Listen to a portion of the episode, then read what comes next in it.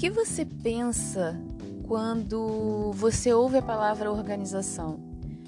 Quando você pensa, eu preciso ser uma pessoa mais organizada, ou eu preciso organizar o meu armário, ou eu preciso organizar as gavetas de roupas das crianças.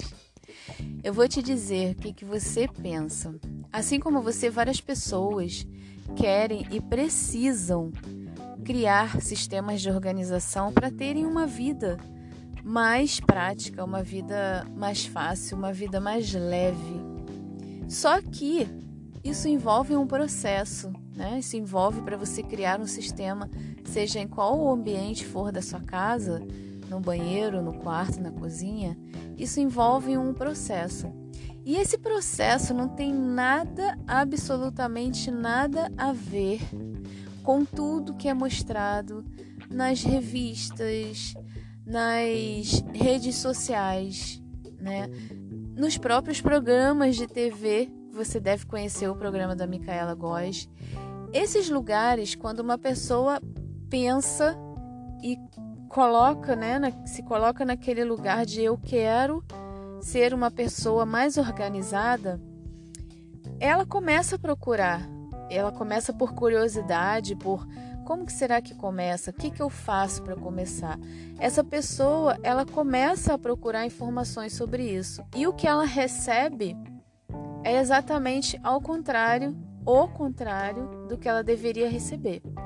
Ela recebe são informações de perfeição, de um antes e um depois muito rápido e que, né, como mágica praticamente, e aquelas é, coisas mais lindas que você pode ver, aquelas camisas perfeitamente dobradas, perfeitamente em fila, perfeitamente com paleta de cores, e na verdade não é nada disso. Então isso afasta essa pessoa que teve o seu primeiro, a sua primeira intenção, teve o seu primeiro momento, teve o seu desejo de querer ser uma pessoa mais organizada e depois que ela viu esse mundo, que na verdade não existe, esse mundo fantasioso de um cenário, de um programa de TV em que as coisas acontecem de um dia para o outro, né? ou as fotos de Instagram que te mostram um antes e um depois, que na verdade aquilo ali pode ter durado, como eu mesma já trabalhei várias vezes na casa de um cliente, 10 dias até chegar ao depois.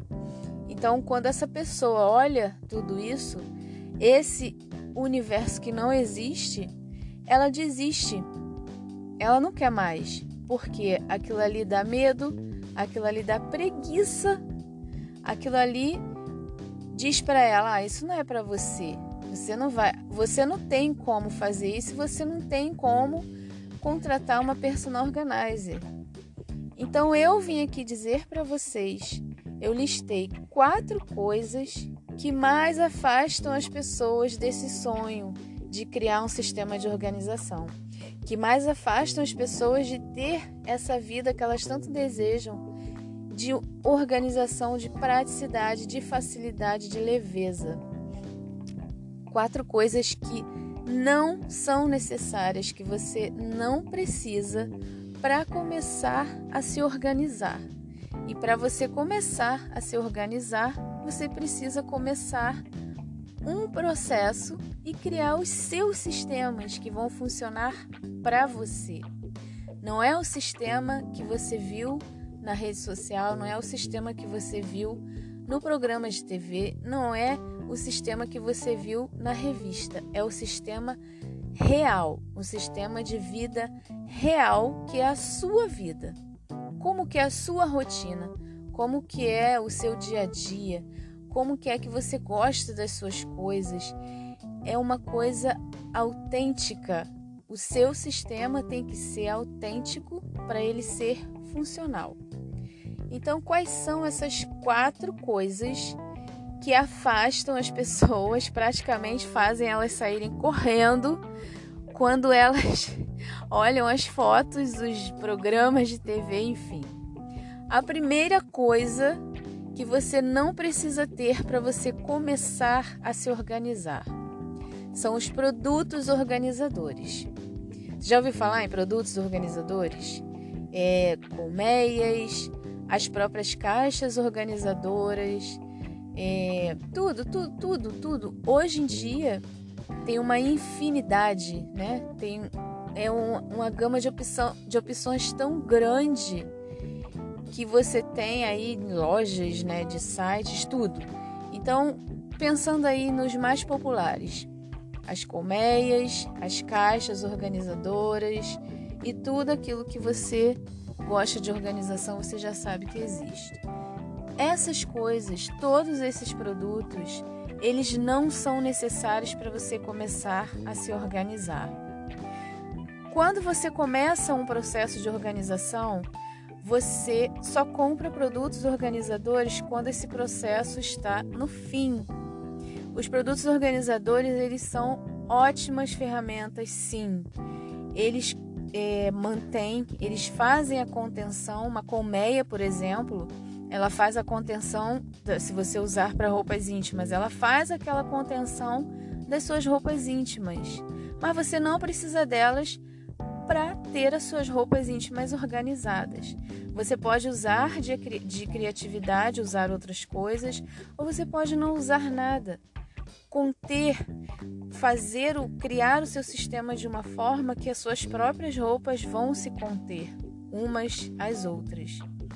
Então, os produtos organizadores, eles são comprados no final do processo, que é quando você tem a noção exata do que você precisa. Quando às vezes eu quando eu inicio um processo com o cliente, ele me pergunta: "O que eu preciso comprar?" Isso de qualquer coisa, tá, gente? Tanto de documentos, quanto de, de um guarda-roupa, quanto de um armário de cozinha. As pessoas que não, não estão muito ligadas nesse assunto, que não estão muito por dentro desse assunto, elas perguntam: o que, que eu preciso comprar? E a minha resposta é: nada. Agora você não precisa comprar nada. A gente vai passar por um processo e a primeira etapa desse processo é a desocupação. Então, vamos pensar uma, numa gaveta de banheiro, por exemplo. Quando você inicia um processo lá no seu banheiro, lá, vamos lá na primeira gaveta, vamos começar o processo de desocupação. Muito provavelmente, 70%, 70% é, é um pouquinho demais. 70% é, é o ideal, mas vou botar um número mais real para você. Muito provavelmente 50% do que tem ali vai sair, não vai ter mais. E quando eu falo sair, eu não falo de descarte, tá? 50% das coisas que estão ali vão sair. Isso significa que você vai ter menos 50% de coisas que estavam ali.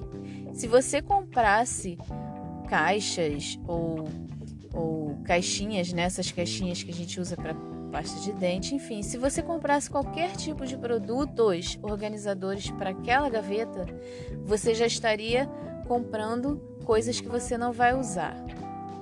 Quando você termina esse processo, você já tem noção do espaço que você tem.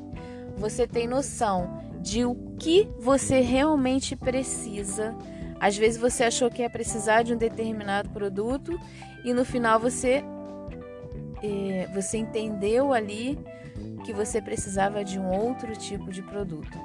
Então você tem a noção de espaço, de medidas, de altura, do que às vezes o que você guardava na primeira gaveta, você achou melhor depois da sua depois da desocupação, você achou melhor guardar em outra gaveta porque afinal de contas aquilo ali que ficou você pode colocar na última gaveta ao invés da primeira. Então são várias coisas que acontecem nesse processo em que o produto organizador não está incluso. Ele só vai estar incluso no final, se você quiser, se você optar por ele, porque ele é para contenção e ele é para estética. Então, no final do processo, você vai saber a real necessidade ou não de ter um produto organizador. Sem contar que, se ele for comprado, né, é, de não, eu tenho aqui uma parte aqui do meu armário que eu quero organizar, eu vou comprar um monte de caixas. isso causa uma desorganização ao invés de organização. Por quê? O produto organizador não vai fazer de você uma pessoa organizada. Se ele não for comprado, adquirido de maneira assertiva, ele vai se tornar um elefante branco e ele pode, ao invés de te organizar, te desorganizar. Então vamos lá para o número 2. Lembre-se que eu listei quatro coisas que mais afastam as pessoas de começarem o processo. E são exatamente quatro coisas que as pessoas não precisam para se organizar. A segunda coisa são as dobras. Nossa Senhora, as dobras. Eu vou confessar para vocês, eu adoro fazer dobras. Eu adoro fazer dobras, eu adoro aprender dobras. Mas isso também é uma coisa que afasta as pessoas de uma maneira que as pessoas têm vontade de sair correndo quando pensam nisso. Isso envolve também é, o uso de gabaritos. O que, que são os gabaritos? Os gabaritos são os moldes que quando o cliente, quando o meu cliente quer, eu uso para padronizar o tamanho das dobras. Dobras de camisas de malha, por exemplo. Só que tem gente que não gosta disso. Eu já tive clientes que não quiseram usar o gabarito. E eu expliquei a ela como ela poderia fazer as dobras de maneira que ela, veja bem, as dobras de maneira que ela pudesse visualizar e de maneira que ela otimizasse o espaço. Porque é para isso que as dobras servem. Simplesmente para isso. Desde o momento que você dobra, você otimiza o espaço ali que você tem e você consegue visualizar tudo que você tem. Então, você pode sim colocar as suas blusas uma em cima da outra. Elas só não precisam ser milimetricamente dobradas, porque isso sim afasta, afasta várias pessoas de quererem iniciar um processo. Então vamos supor que você tenha muitas blusas de malha, blusas de, de futebol, por exemplo, né? E você não quer ter esse trabalho de dobrar, então você não dobra. É muito simples. Não quer dobrar, não dobra. Tem espaço no cabideiro? Você consegue pendurar todas essas blusas em cabides, que vai ser mil vezes mais fácil de você tirar e de você voltar com essas blusas para o armário? Você simplesmente pendura as suas blusas. Não tem certo e não tem um errado tem o adequado. Então, as dobras não são necessárias para você começar a se organizar. O que você precisa é achar um jeito, uma maneira, e isso para isso aí, nossa senhora, o que não faltam são opções. No próprio YouTube você acha, na minha, na, minha, na minha página você acha alguns vídeos sobre dobras e não tem padrão também, não tem receita de bolo. Isso depende muito do espaço que você tem. Isso depende muito do seu estilo, o seu estilo de roupas, o seu estilo no seu dia a dia. Como é que é o seu dia a dia? Você sai de manhã para malhar, você precisa ter as suas roupas ali num determinado local do seu armário. Então você não vai ficar dobrando um monte de top porque você usa tops todos os dias, entendeu? Não tem receita de bolo. As dobras não são obrigatórias para você ser uma pessoa organizada. Elas te ajudam, elas também são uma ferramenta. Terceira coisa, você não precisa jogar todas as suas coisas fora. Eu acho que esse é o maior dos medos das pessoas. Eu acho que esse é o maior ah, quando as pessoas. Eh, agora, gente, isso está bem menos, isso está bem. diminuiu bastante. Mas no começo, quando eu comecei lá em 2014, 2014 para 2015, as pessoas tinham muito medo, as pessoas tinham muito preconceito. É um mito muito grande essa coisa de a personal organizer vai jogar todas as minhas coisas fora. Isso é um mito, um paradigma assim que Graças a Deus está bem menor. As pessoas estão entendendo que não é isso. E eu falo demais isso. na minha rede social, na minha página. Eu falo demais que o processo de desocupação ele é feito de várias etapas e a última etapa, a última opção é o descarte. Afinal de contas, a gente vive num mundo em que a sustentabilidade está aí. Né? A gente não precisa, a gente não tem que jogar fora, até porque jogar fora não existe. Né? Então temos várias possibilidades. Você, quando começa um processo de desocupação, você precisa olhar para aquilo, você precisa ver se aquilo tem uma representatividade. Você precisa ver se aquilo ali está sendo útil naquele ambiente que você está organizando ou naquele local específico. Você precisa ver se aquele, se aquele objeto, aquele item, se aquilo está no local certo ou se você precisa realocar. Tipo, uma coisa do banheiro está na sua gaveta de calcinhas ela precisa, aquela coisa precisa estar ali? Não. Então ela precisa ser realocada para liberar o espaço na sua gaveta de calcinhas. Você pode, é, tem a opção de, às vezes você tem um item, um objeto na sua gaveta de blusas, é, pode ser uma roupa também, tá? Estou falando de desocupação. É a primeira etapa de um processo de organização. Então, a desocupação, você precisa desocupar aquele lugar para você voltar com as suas coisas organizadas. Então, você pode ter ali na sua gaveta de camisas várias roupas que você separou ali para você fazer, sei lá, fazer bainha, apertar, cortar, fazer um conserto que seja. Você pode tirar aquelas coisas dali da sua gaveta e colocar em um outro lugar que desocupe aquele espaço. Isso é uma outra opção. Outra coisa, você pode vender, se são coisas que ainda têm muita utilidade, coisas que você é, pode ser ainda útil para outra pessoa, coisas seminovas que você comprou e não usou, enfim, uma coisa que você possa vender, a outra opção, você pode simplesmente doar. Você pode simplesmente doar isso para alguma instituição. Eu estou falando de uma coisa aleatória, tá? Pode ser roupa, pode qualquer coisa. Você pode doar para uma instituição, você pode doar para o seu marido, você pode doar para sua mãe, você pode doar para qualquer pessoa ou qualquer lugar que você queira. E a última opção é você realmente descartar. Descartar, logicamente, de forma consciente, né? Num, num local, se for coisas eletrônicas, num local que seja feito para isso. Enfim, um descarte é a última opção.